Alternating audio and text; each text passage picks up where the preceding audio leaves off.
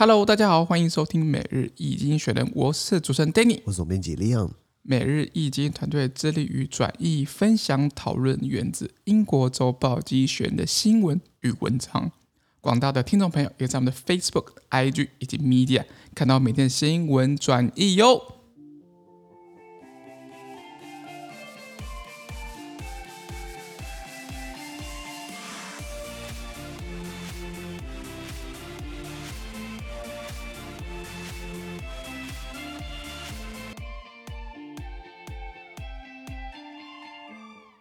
今天我们来看到从经济学人接出来的新闻，我们看到的是九月七号礼拜二的新闻，而这件新闻呢，又存在每日经济学人的 Facebook、IG 以及 Medium 第五百八十六 po 里面哦。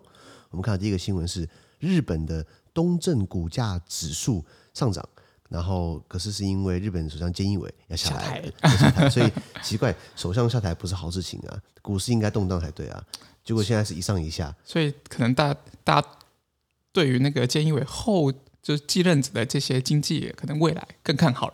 大家不看，大家不看好菅义伟，就是你知道，你知道，赶快滚蛋下台，你知道吗？然后你下台之后，哎，我们大家开心哎，是股价上涨，你知道吗？是的，这是很奇怪的现象。不过讲下新闻，原文是这样子啊：Japan's TOPIX Star Market Index rose to its highest level in more than three decades. Investor sentiment has improved since Friday, when the Prime Minister Suga Yoshihide announced he would not run in the upcoming Liberal Democratic Party leadership election, paving the way.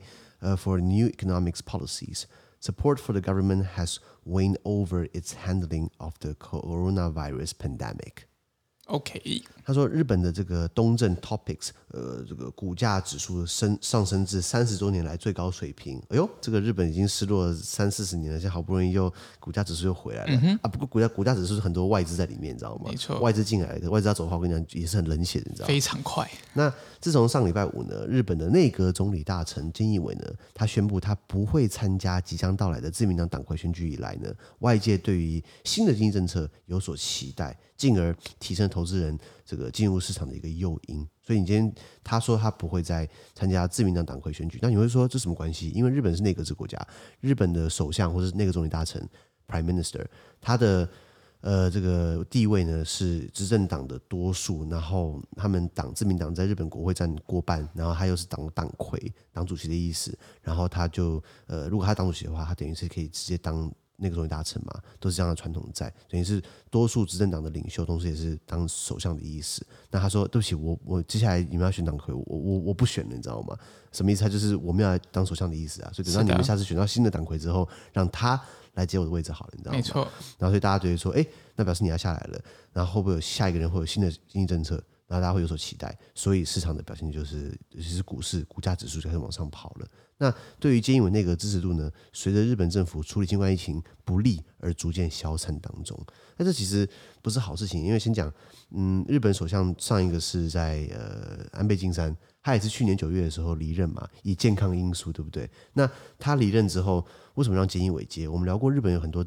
政治派系、政治家族，然后就是每一个都是可能阿公或爷爷或者叔叔或者爸爸都当过首相、当过大臣、当当当过什么部长的。为什么让菅义伟当？菅义伟你看他背景哦，他并不是所谓大家族出身的，他并不是什么呃娶了财阀或者是是什么政治联姻的关系，他就是一个讲白话就是乡村来的小孩。那为什么让他跑来这边呃兼这个位置？那那他的副首相麻生太郎就是大家族管他财政，然后是副首相兼财政大臣。为什么麻生太郎没有直接接？对不对？因为他知道那是个坑啊，会很大坑。因为那时候就是刚好东京办奥运嘛，也是疫情最紧张的时候，所以其实你很多时候你不管做什么事情，其实对你自己不管是政治的声望累积来讲，其实都很惨。非常的危险。对，我们聊到过，就是通常办这种很大的活动，不是声量会往上提嘛？像柯文哲二零一七年办世大运嘛，让世界看见台湾，让世呃，反正那套快嘛。那像柯文哲不是往下掉嘛？嗯、那一样嘛。菅义伟他没有因为新冠，没有因为办奥运把他民调救起来，民调一直跌到新低。那日本就是很爱面子文化，他就说：“啊，那老那还是不要干好了。”日本就回到了，于是回到了一年换一个首相的一个状况，你知道吗？你看安倍他至少当了十二年，哎，十二年嘛。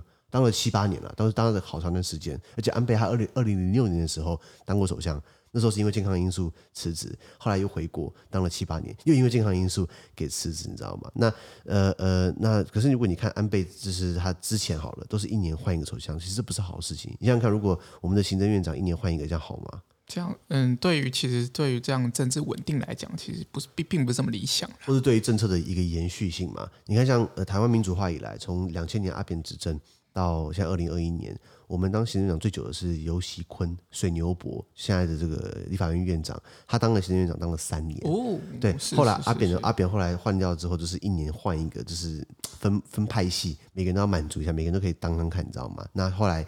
呃，现在现在蔡英文对不对？蔡英文让苏贞昌当嘛，不是很多消息说什么啊？苏贞昌是不是要被换掉了？苏贞昌是不是他接下来就是不当阁揆对不对？我跟你讲不会，他一定会做超过满满超过三年，他要超过游锡堃的记录来拼自己的政治的怎么讲？政治能量，政治的不是政治的历史定位。哦，他是台湾民主化以来当过最久的行政院院长。你看像蔡英文当总统，他呃不要讲蔡英文，就马英九，马英九行政院长也是一年多换一个，不是吗？嗯，就然后就就是就是一直没有一直在一直在换嘛，那他们就是要拼经济嘛，要救经济嘛。马英九刚选上的时候叫什么？呃，九万兆嘛，马英九、萧万长、刘兆玄嘛，九万兆不是很好听吗？什么马上就会好，也没有比较好啊。然后后来换蔡英文之后，呃，蔡英文他第一个行政长是林权，对不对？对，林权，然后林权现在你看林权在干嘛？他也是国营事业，还是捞个董事长，就捞捞个爽缺当酬庸，你知道吗？我我我对这个蛮失望的啊，因为然后再来第二个是赖清德嘛，现在他的副手嘛，赖清德本来本来当行政院长对不对？后来因为二零一八年十一月民进党不是选的很惨嘛，他等于辞职负责嘛，对不对？那现在换苏贞昌，那下一个的话是谁？很多传言呢、啊，我我们不要加入传言的行业、啊，可是民进党的人才辈出，有发现？嗯，新竹有林志坚。桃园有这个胖周瑜，周那个郑文灿，呃，屏东有这个潘孟安，高雄有这个陈其迈，哦，陈其迈应该不会动了，还好 好不容易入主高雄了，应该不会再动，不然又又被人家是是说话了啊，又又又重到了上一个那个他的前任的一个副策嘛，是的，是的，是的。你看民进党或是呃党内基本上年轻的年轻的中生代的一大堆，你知道吗？而且万一那些市长跑去当行政院长，对不对？他们有其他的人可以接市长的位置啊！我觉得民进党对于人才培育有一个很好的体系。反观国民党，国民党现在有谁？每一个都说自己是天王。我觉得张亚中说的没有错。什么天王？你在国民党里面当个小王还可以，你到外面去只只只能被打趴，你知道吗？是是。然后那个朱一伦不是说自己是什么？呃，他自己是，他没有说自己是天王，他就摆个姿态，就是说党内目前我我我我我最有本事跟大家拼，非我莫属。对，非我莫属。说什么？哎，大家如果去看上礼拜国民党的那个什么党主席，党主席他们的政策辩论会，对不对？那么一个讲，我觉得张亚中虽然很疯癫，不过。还稍微有有点 sense，你知道吗？然后江启臣，江启臣都在看稿，他都在看他的 iPad，他炫耀他一个 iPad Pro，我觉得看起来还是蛮厉害的啊！你看朱一伦的虎烂，你知道吗？说什么他最懂得承担。过去桃园县，呃，他当县长对不对？过去新北市，他的这个选新北市市长对不对？第一任新北市市长，他选赢过蔡英文啊！你后来二零二零二零一六年还不选出蔡英文，对不对？然后他说什么？呃，当初呃国民党没有人团结，他不得已，他只能换掉朱朱杰。他对不起朱朱姐，他为了大家团结，哇哩咧，所所以这是逼大家逼你出来换朱朱姐嘛，那洪秀珠嘛，对不对？是的，他说他最懂得承担了，我就听着干话，你知道吗？是，就是？哎，为什么为什么为什么国民党了？因为我们讲到那个政党竞争，我知道，好，所以你看国民党党内有什么人可以拿出来拼？没有，你知道吗？一份蒋万安好了，对不对？蒋万安基本上还是挂着蒋家政治包袱啊，他算中中。就中生代嘛，对不对？算中生代。对对，算是嗯，没有以国民党来说，算是青壮派啊。哎，国民党六十岁都算是都算就算是青壮派，你知道吗？比较年长一些。所以国民党六十岁以下都是青壮年，你知道吗？国民党六十六十岁刚好是一个门槛，然后可能七十岁甚至中生代，八十岁对不对？才算是怎么讲这个派系大佬，你知道吗？所以这党。不会有未来了。没有，anyway，拉回来讲，所以菅义伟现在他的这个呃呃，摆明了他不想要再再再继续延续下去嘛。然后现在不是说日本准备有可能出一个女首相嘛？嗯、因为现在自民党里面有个人叫做高市早苗，对不对？是一位女士，她说她可能也要竞选。那她也提出她要延续安倍的这个安倍三之间。不要忘记了，菅义伟也说过，菅义伟他当过安倍的内阁官房长官，等于是类似秘书长的意思。那他等于是延续安倍的这个经济政策，那他做了一年没有成，为什么高市早苗会成？我我倒是很乐见日本出第一个女首相了，呃，可是叫不叫得动内阁成员是另外一回事啊。因为我们上礼拜聊很多前辈嘛，大佬，我们聊到过日本的很多内阁，却都是这种家族在掌握，你会发现，都是都是几个姓氏都是一样的，换来换去的，对不对？都会卡一个重要的位置，这样子。对对对对对，嗯、所以所以不然呃呃，还是希望呃日本不要回到过去的老路，一年换一个首相。是的。那所以呃提一下这个东正这个 Topics 这个东证股价指数，它就是一个指标性的一个一一个指指标性股票，就像你看美国你有 S&P 五百，这个英国你有 FTSE 一百，呃，这个香港有恒生指数。上海有这个，中国有有这个上海综合呃证券指数等等的，所以这个 Topics 东证股价指数是日本的一个一个一个标杆，里面基本上含刮了构它的构成有一百有一千七百多种构成股票，然后这一千七百这一千这一千七百多种呢，基本上呃占含刮日本总体的百分之九十七的所有的大品牌跟公司，就算是一个很指标性。如果它垮的话，基本上日本应该也垮了，你知道吗？没错没错，大概是这样子啊。好，我们看第二则。第二则，我们看到非洲了，在几内亚，在西非，呃，几内亚发生了一个政变。那原文是这样子哦，呃，Colonel Mamadi Doumbouya，这是应该非洲的名字，Mamadi Doumbouya。The leader of an apparent coup that ousted Guinea's president on Sunday banned government officials from leaving the country until further notice. Uncertainty over events remain remains, though soldiers went on state television claimed that they had dissolved the constitution and seized control of the country. The defense ministry uh, said an attack on the presidential palace had been repelled. OK，他说上礼拜天在一场非常明显是一场政变当中推翻几内亚呃总统的这个。 呃，Mamadi Numbuya 上校呢，他禁止该国政府官员离境，就是说，今天军方一个上校 Mamadi Numbuya 呢，他直接用政变推翻掉他们的总统，然后还跟政府官员说，你不能出国，不能不就不能跑，怕他们带钱出去，你知道吗？直到另行通知。那这个世界这场政变呢，有很多不确定性，不有很多不确定性的存在。那什么意思？就比如说，总统还健不健康？总统还活着吗？那政府现在到底是谁运作啊？那现在到底是呃什么状况？什么状况？对对对。那该国的那那些政变的士兵呢？他们出现在国家电视台上面，他们说他们声称废除了宪法，并控制了该国，那就是一样嘛，走那种老路嘛。到了二零二一年还在搞军事政变嘛？嗯、缅甸就不起，缅缅甸在二零二一年的今年的二月起了一个头，我看他们现在全部都在效法，你知道吗？那呃，国防可是几内亚的国防部呢，还是表示呢，呃，本来士兵们有攻击总统府，不过这个已经被击退了，不知道什么情况，所以总统到底被抓了还是不知？后来去上网查了一下，就是他们把总统控制起来，然后可是总他们有有四出影片，总统坐在沙发上面。然后就是很无奈的表情，你知道吗？所以他，然后军方还说他们会保障总统的人身安全，他们不会对他怎么样。他们只是说总统已经经营了十年了，可是并没有任何的这个起色，起色，所以他们就看不下去了。那呃，所以军方才要这个不得已啊，总是说自己是逼不得已，你知道吗？那呃，先讲几内亚，它是在西非，首都首都是呃 Conakry，呃，他以前是法国殖民地，所以他基本上讲法文。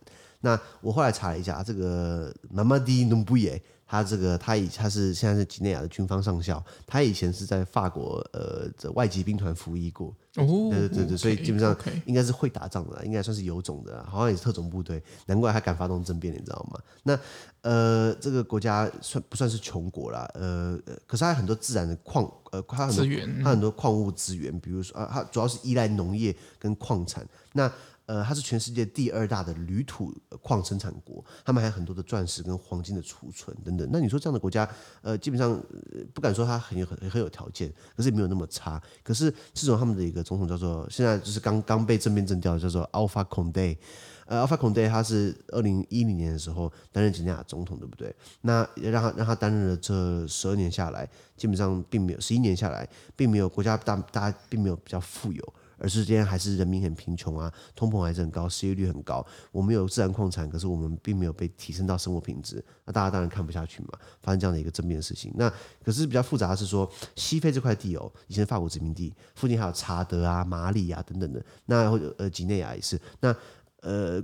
呃，法国它影响力还是还是还是想要投射在里面，变成就是说，他们国家出现问题了，那谁会第一？西方列强哪一个会第一个去了解一下、关注一下法国？那英国说哦，不关我的事，那美国说哎关我屁，就是美国要忙其他事情，最主要是法国。那法国基本上在西非或者在撒撒哈尔、撒哈拉这这这这个撒哈呃呃撒哈尔这个地区，就是西非的一一整片，主要是那边很多恐怖攻击的一些，或者说是很多的恐怖组织存在，比如说博克圣地 Boko Haram。或是在查德也有恐怖分子，或马里也有。那主要是法国在一直在，不管是派兵也好，派军事顾问也好，然后在捐钱也好，希望把他们拉拔起来。然后我记得法国最近才刚离开马里，法国在二零一五年的时候有直接派兵到马里去，帮马里政府击退掉那些叛军，击退掉恐怖主义。那理由就是说，如果那些恐怖主义在马里撑起来了，有一天会对法国攻击。那这个理论先不管会不会成立好了，就是法国等于是说，你看美国到美国到处投射力量，呃，这个英国也是，法国那我也要搞一下嘛，那只能搞西非，还搞不定西非，你知道吗？那所以今天呃，几内亚今天又被又就发生了军事政变，而且而且我记得两个月前在马里还查德发生类似的事情，那接下来法国要怎么去应对？那是不是很尴尬？因为法国总统马克宏从上个总统叫做风刷欧隆的，从欧兰德一直到马克宏，都一直在叫西方国家，哎，你们帮我弄一下。这个这个多帮忙嘛，西非嘛，对不对？你们你们要我们派联军去阿富汗，那个美国事实上他自己去阿富汗之外，他还拉着这个他的北约成员国，包含法国，一起一起在这个北，一起在阿富汗有设一个北约的这种联合联军之类的。那我联军我也参与了，那西非你们是不是也要帮我弄一下？就美国一直甩锅，你知道都没有人都没有人帮法国去顾，你知道吗？所以法国人员没有那么好了。好，那我们看下一则新闻。下一个我们拉到欧洲看白俄罗斯，白俄罗斯现在。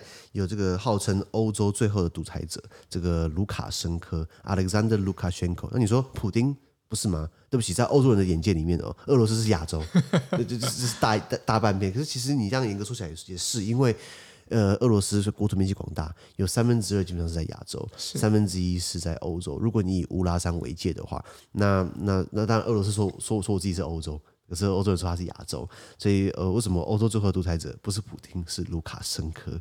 因为是这样子啊，Maria Kolesnikova, a prominent Belarusian opposition figure, was sentenced to 11 years in jail. Her crime was lending, her crime was leading a protest against President Alexander Lukashenko last year after he stole an election. Western sanctions may have failed to uh, dissuade the autocrat from cracking down on opponents, but he could not stop Ms. Kolesnikova from flashing her signature symbol of resistance as she was sentenced. OK，他说，著名的白俄罗斯，白俄罗斯在东欧，在波兰的旁边，就是在波兰的右边是白俄罗斯。这样，OK，好，那他们的反对派人物呢，玛利亚·科列辛科娃呢，被判处十一年监禁。他的罪名是在去年对白俄罗斯总统卢卡申科发起抗议。那这个都是只有在威权国家才会发生的嘛？就是你敢对当局，像我今天去总统府抗议蔡英文，他可不可以关我？呃，理论上不行。如果我只有在那边喊啊，你做的很烂啊，你给我下台啊，他不能对我怎样嘛？他得把你驱离。你你你可以丢鸡蛋，你不能丢石头。你可以骂，你不可以威胁，不可以说我要杀掉他，那这是不能讲嘛。所以这种这种自由的地方，你可以表达意见嘛。在白俄罗斯可能是可能还是不行的。那呃，为什么？因为卢卡申科为什么他抗议呢？因为当时卢卡申科他窃取窃取了选举结果，他连任了第六届。哇，你可以连任这么多届，那怎么讲呢？不敢说大家很爱戴你啊，至少说你很你管你你把大家抓在你手上不是吗？那西方的制裁呢，或许没有办法可以阻止卢卡申科来镇压异己，那卢卡申科也无法阻止玛利亚·科雷辛科娃在被判刑时亮出他标志性的抵抗标志。OK，了解，也就是西方各国一直想要在制裁白俄罗斯。阿姆哥啊，白俄罗斯后面有谁支撑？就是俄罗斯，黑黑俄罗斯不是啊，就是俄罗斯，所以。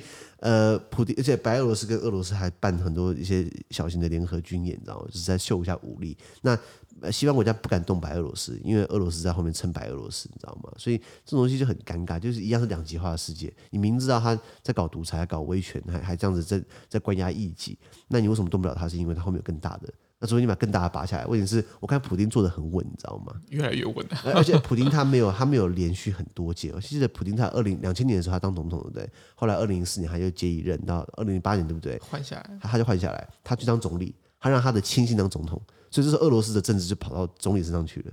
然后后来后来一任之后呢，他就回来再回过一次，所以他他没有违反宪法，因为他没有改任期哦。然后在最近二零，我记得二零一八年还是二零。呃，二零一九年吧，他修改宪法，他把一任呢改成本来四年改成六年，然后，然后呃，然后因为是新宪法，所以之前都不算，所以他理论上来说，他可以一直当到二零三六年，而且二零三六年他退下来，对不对？他可以当终身参议员。嗯，那参议员的话，等于是可以参参当参议员制的话，终身嘛，没有任期限制啊。然后参议员可以互选当参议的议长等等的。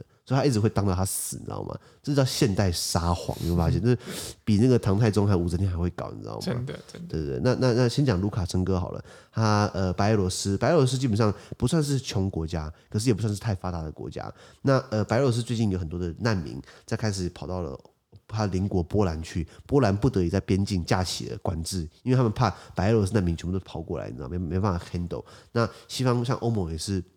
呃，对俄罗白俄罗斯提出制裁，尤其是在我记得今年五月五月六月的时候，有一架飞机好像从雅典起飞，要飞到立陶宛，然后它经过白俄罗斯上空，然后那个飞机里面有两个乘客是白俄罗斯的这个异议分子，异议分子，结果白俄罗斯就派战机起飞拦截民航机，叫你给我降落下来，我才能逮捕异议分子。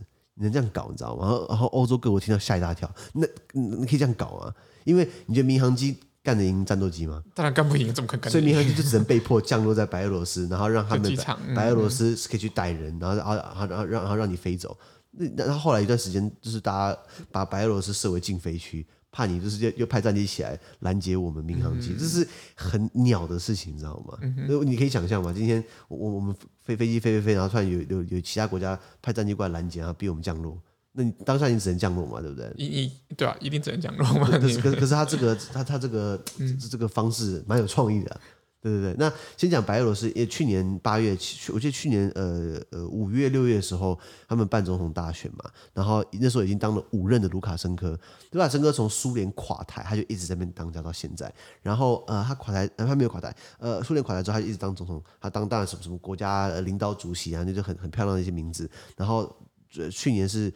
他第五届做完之后，然后他他选第六届，然后那时候大家已经觉得说，哎呀，太当太久了，你知道吗？那我们要换一下，然后结果他就把选举的结果给篡改了，就比如说一样嘛，关灯嘛，选票不见嘛，然后就是要灌票嘛，就国民党那一套，他就就搬过来用，你知道吗？所以我们讲的这有些方法都是差不多，你会发现。只是差，只是差别在于国民党现在变是落落落水狗？还是不就这样好骂到狗了？就就，就是国民党现在落水了，你知道吗？就就比较惨一点。对对对对，那那那可是卢卡申科他就是一样嘛，卡在那边，然后他呃去年就是说，哎，我又连任第六届了，你知道吗？然后呢，大家开始抗议，然后变成说每每一个礼拜每一个周末，白俄罗斯人都一直抗议。我记得去年八月是抗议的高峰。然后后来有疫情的关系，他用疫情的借口来说，哎，怕你们这样群聚，对不对？然后就不让他们群，不让他们抗议。但大哥，大家还是用路过的形式，然后一直在那边啊，就是希望呃抗议政府的防疫不力，抗议卢卡申科呃选举舞弊，抗议很多总统参选人莫名其妙被失踪，抗议总统这个呃伪造选举结果。所以他们要求，比比如说要求释放那些政治犯，要求举行公平公正选举，要求接受有反对派的候选人，而且不是连候选人都不能派，你知道吗？呃，要求卢卡申科最最重要的，希望他辞职，希望他不要干了，你知道吗？那你觉得掌握在所以有什么方式？比如说示威活动啊、游行啊、集会啊、网络行动，网络行动就就是很发达嘛。公民不服从，设路障啊、堵路啊、罢工罢课等等的。那可是搞了半天，对不对？过了快一年了，你觉得他有下来吗？嗯，感觉真的是还是蛮辛苦的啦，应该不会下来。应该不会下来，对，因为只要他还活着，只要他还有一口气，只要俄罗斯还在的话，还挺他，还挺他的话，我看就是一直这样下去。是的，那我们看到最后一则新闻，而最后新闻我们看到的是鸦片类药物的问题。你看鸦片基本上还是有毒哈，这个在清朝末年就已经尝过了，结果美国之前还买得到鸦片类药物的止痛剂哦，你知道吗？那所以当然也是闹出很多人命。原文是这样子啊。Drug makers and distributors face thousands of lawsuits over their role in America's opiate, uh, opioid ep epidemic, which has left more than half a million people dead. On September 4th, a number of those suits neared an end. Three of the largest distributors and Johnson & Johnson, a manufacturer, agreed to pay 20, uh, 26 billion US dollar to 42 states. However, Washington state held uh, held out, uh, reckoning it can win more at trial than the 527.5 million US dollar it was offered. Today, in the Seattle courtroom, the state will argue that the distributors, McKesson, Cardinal Health, and Amir Sourcebergen, uh, fulfilled mass opioid orders from, from, from pharmacies without investigating them or reporting them as suspicious. In violation of the law, they deny the charges. The result was a torrent of pills. Nearly one in four residents had at least one opioid prescription in 2014. Over 8,000 died between 2006 and 2017. How do the CEOs of these companies sleep at night? The state, uh, the state attorney general asked when announcing the case. They may rest a little less easily now. OK，这个比较长啊，大家就说。 很多呃药商呢跟经销商呢，因为在美国的这个鸦片类药物泛滥中扮演着重要的角色，然后所以他们就面临到数千起的诉讼。为什么？因为这个鸦片类药物的泛滥成瘾啊，就是用药过度，在美国导致了五十万人死亡。那基本上这个数字基本上跟新冠疫情差不多了嘛。嗯，新冠疫情在美国造成六十六十多万人死亡哦。是，我看应该有一天会破百。如果像大家不打疫苗的话，那可是你要不要忘记哦？鸦片类药物在美国导致五十万人死亡，你知道？那其中部分的诉讼呢，在今年九月四号接近尾声。那三大经销商还有药商 Johnson & Johnson。呃，哎，Johnson Johnson 不是也是出疫苗吗？哎，是啊，对，他而且 Johnson 是出一剂型的，对不对？对对，那他们的他们做药嘛，然后分给经销商，他们同意呢，向美国四十二个州支付两百六十亿美元的赔偿，这很多钱呢，两百六十亿美元多少台币啊？七七快呃六千多亿台币，你知道吗？那不过呢，有一个州叫华盛顿州，就是在美国的西北部，哎西对西北部，这个靠加拿大边境，然后在西雅图，西雅图夜未眠。好，华盛顿州呢，他们坚称哦，他们应该可以在诉讼中赢得更多的钱，因为刚刚提到的两百六十亿美元呢，是分给四十二个州，那他们这个州获得多少钱？获得了五点二七五亿美元，所以他们觉得说，呃五点二七五亿美元的赔偿金，他觉得说他可以获得更多，所以他还是要去打诉讼这样子。那今天在西雅图呢，也就是华盛顿州呢的法庭上面呢，呃，西呃华盛顿州他们辩称哦，就是经销商有三家，McKesson、Cardinal Health，还有还有 AmerisourceBergen 违反了法律。那违反什么法律呢？当然这些公司否认他违反法律嘛。他违反法律是说，他们没有对药局进行调查或报告任何可疑的情况，然后可是，一样完成了大量。鸦片类药物的订单什么意思？就是你一直有人在买你的药，买鸦片类药物，然后一直大量在购买，你没有查出这个很奇怪嘛？你没有查出有没有任何可疑的情况？你没有去报告或者调查，他就直接让他进货出货，进货出货赚钱，然后闹出人命了还不管，你知道吗？然后所以呃，所以也是这样的结果造成了药物类泛滥，所以华盛顿州准备以这样的理由呢来。来来来起诉，来来打这个诉讼。比如说，在二零一四年的时候呢，有四分之一的美国居民至少服用过一种啦鸦片类药物。哎，其实不少。你说十分之一就算了，四分之一美国人，那你看哦，美国差不多三亿多人口嘛，那这样算起来四分之一多少？呃，六七千万人，嗯，没错，用过鸦片类药物，那其实这还蛮多的嘛。然后在二零零六年到二零一七年年间呢，有超过八千人死亡。OK，光是这个，这只只是光是在华盛顿州哦。那所以华盛顿州的检察长呢，他他宣布这个案件的时候呢，他说这些公司的执行长们呢，在晚上怎么入眠的？你怎么睡着觉？你也良心到底的都一样，懂我意思吗？好，那所以呃，那这个诉讼案在华盛顿州准备要开打。那他们现在这些这些公司的执行长们，这些 CEO 们，可能很难再安心入睡了。了解，了解。好，这这文这文章这文章比较长啊。那先讲鸦片类药物的泛滥，就是是。这个东西很清楚，在指出，在美国跟加拿大，在二零一零年开始到现在二零二零年这十年间呢，有很多处方签以及非处方签的鸦片类药物的使用急剧上升。那你要知道说，鸦片类药物应该是在台湾，在台湾其实也有这种东西，可是它是严格的处方签，你一般去药房买不到这东西，你需要医生开给你，对不对？那可是在美国，你可以不用不用处方签，你可以直接拿到这药，你知道吗？嗯，像我之前身体不舒服的时候，我就吞吞两个普拿疼。普拿疼加强錠，然后后来我才知道说，普拿疼吃太多的话，等于是会伤肝还伤肾，对不对？嗯，然后它就是药，它虽然有效，它特效药，可是它会有一些后遗症、副作用。你不能一次吞十根普拿疼嘛，对不对？会怎么样嘛？不知道。欸理论上应该不会怎么样，但但你可能会有一些器官的一些一些状况了。OK OK，未来可能会这样的。所以用药的话还是要小心嘛。要要去看那个医医生的处方签。对对对，可是你想你能够相信哦，鸦片类药物竟然是非处方签，就是你可以直接拿到这药，你相信吗？这其实很可怕，你知道吗？这个真的很可怕。加上自己去拿一盒，然后结账，你就可以你就可以拿到鸦片类药物来当止痛药。所以当然很多人因为这样上瘾嘛。所以鸦片类药物它是美国有很多美国有很多那个什么毒品问题嘛。我们讲的大麻，呃，就是大麻不是毒品，我们讲到的是吗啡啊。海洛因啊，骨科碱，对不对？那这东西除外的，大家大家开始就是用到鸦片类药物。那这些东西呢，在光是在二零一六年来说，造成了六万四千个美国人死亡，你知道吗？因为它尤其是鸦片类药物有成瘾性嘛，不是说以前清朝末年就是拿白银去吸吸鸦片嘛，然后吸到什么倾家荡产啊、家破人亡啊，因为它有成瘾性嘛。你不要说鸦片好了，香烟也有啊。比方说香烟好了，巧克力也成瘾性啊！你不觉得巧克力吃一次会觉得停不下来吗？甜食，啊，甜食，你知道吗？哎，by the way，我我我我查过那个那个欧盟之前在讨论要要管制烟品香烟，对不对？他们说什么东西有成瘾性？香烟尼古丁有成瘾性，那这个古柯碱有成瘾性糖 sugar 糖也有成瘾性，而且糖的成瘾性哦是古柯碱的八倍。什么意思？就是就是让你你你吃糖之后你没办法停下来，你知道吗？或者很多人会喜欢吃甜食嘛。嗯、那为什么我没办法把糖给禁止？呃，因为我觉得在是两害相相害取其取其轻啦。Okay. 就是如果今天今天古柯碱或者是一些毒品，它确实短时间会造成一些蛮严重的一个后遗症的话，当然是必须要禁止。那但是糖的部分，因为我们其实。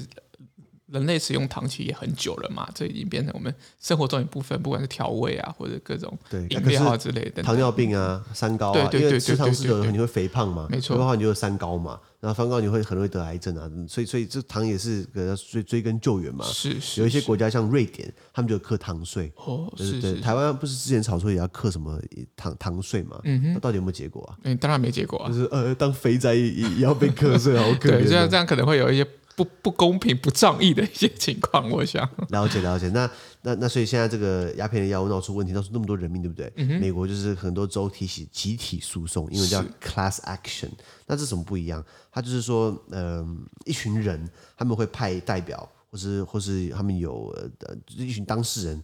我当事人家属，他们一起集合在一起，他们共同委任一个律师或是一个律师团，帮他们这样子去共同争取权益，然后共同的来来来提他们的案件，然后来要求赔偿，然后他们可以再共同分取这些钱，这样子，那总比你一个人单打独斗好嘛？你的 class action 在美国集体诉讼，知道美国很多东西都集体诉讼了啊。不过呃。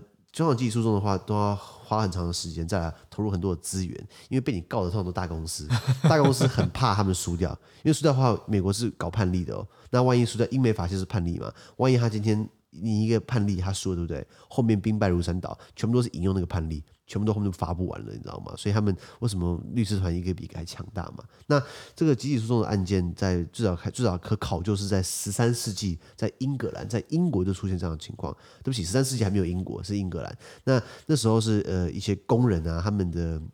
就这些这些权益受损了，然后就是一起提，然后然后一起一起去呃找当地的市政府去去吵说啊，我们要一样的权益啊，怎样怎样，然后那时候形成了集体诉讼最最开最开始的一一个一个案一个雏形，然后到了现在呃在尤其是在美国好了，美美国有一直这样从呃美国是在我记得在一九一对不起一八五零年的时候呃一直都没有。一些成文的规定说我们要怎么？那时候才刚建国，诶，没有没有刚建国，那时候还情况没那么稳定嘛，科技没那么发达嘛，资讯资讯不够透明。然后所以美国在一九五零年代带回来之后呢，诶，我们就开始用很多的技术的案件来来来来提他们的一些一些一些诉讼。然后美国到现在一开始到现在开始就很多，不只是鸦片的毒品好了，枪支也是，枪支最爱提技术中，他们就喜欢告那些用那些制枪公司，就说诶，你们。等于是助长暴力嘛，而且枪支公司他们之前很会打很多广告，就是啊这个枪多好用，便宜呀、啊，然后又半自动啊，然后又不又不会卡弹啊，然后可以装很多子弹等等的，那是不是给一些枪手机会嘛？可是枪支公司说，哎，我卖给你不，我叫你打猎啊，我叫你保护自己啊，我没叫你去卖场开枪啊，所以怎么用的话，那我你不能怪我啊。他们不然就提说，今天如果你买一台车，车撞死人，那你是不是要把车子给禁了？哎，这个这个论点听起来不错，你知道吗？或是美引用美国宪法第二修正案，嗯、就是用枪。美国宪法修正案等同宪法嘛，所以美国可以拥有枪支的这个权利是跟宪法用宪法来保护你的。的嗯、对，所以美国的枪呃拥拥枪组织最呃美国的反拥枪组织最喜欢就是用集体诉讼去打。那这看起来呃不会成啊，因为你除非是修宪嘛，可是修宪在美国你你门槛非常非常高。那所以呃，一直枪支来说是美国心中最软的那一块。那现在药的话，看起来药商自己知道自己可能 这搞不下去，你知道吗？所以他们在开始跟各个州的集体诉讼人开始在谈条件。不过这个州跳起来，就是华盛顿，他们不愿意妥协，要跟你硬干到底。了解。好，那我们今天的 podcast 就到这边，而明天有其他新闻呈现给各位。那对于今天新闻任何想法或想和我们讨论的话，都欢迎在评论区留言哦。还有啊，自媒体非常难经营啊，而我们的热忱来自更多人的支持与鼓励，请大家拜托给我们五颗星的评分，或在我们推荐更多亲朋好友哦。资讯都提供在每日一金鱼的 Facebook 粉专，也大家持续关注我们的 Podcast、Facebook、IG、YouTube 跟 Medium。感谢你收听，我们明天见，拜拜。拜拜。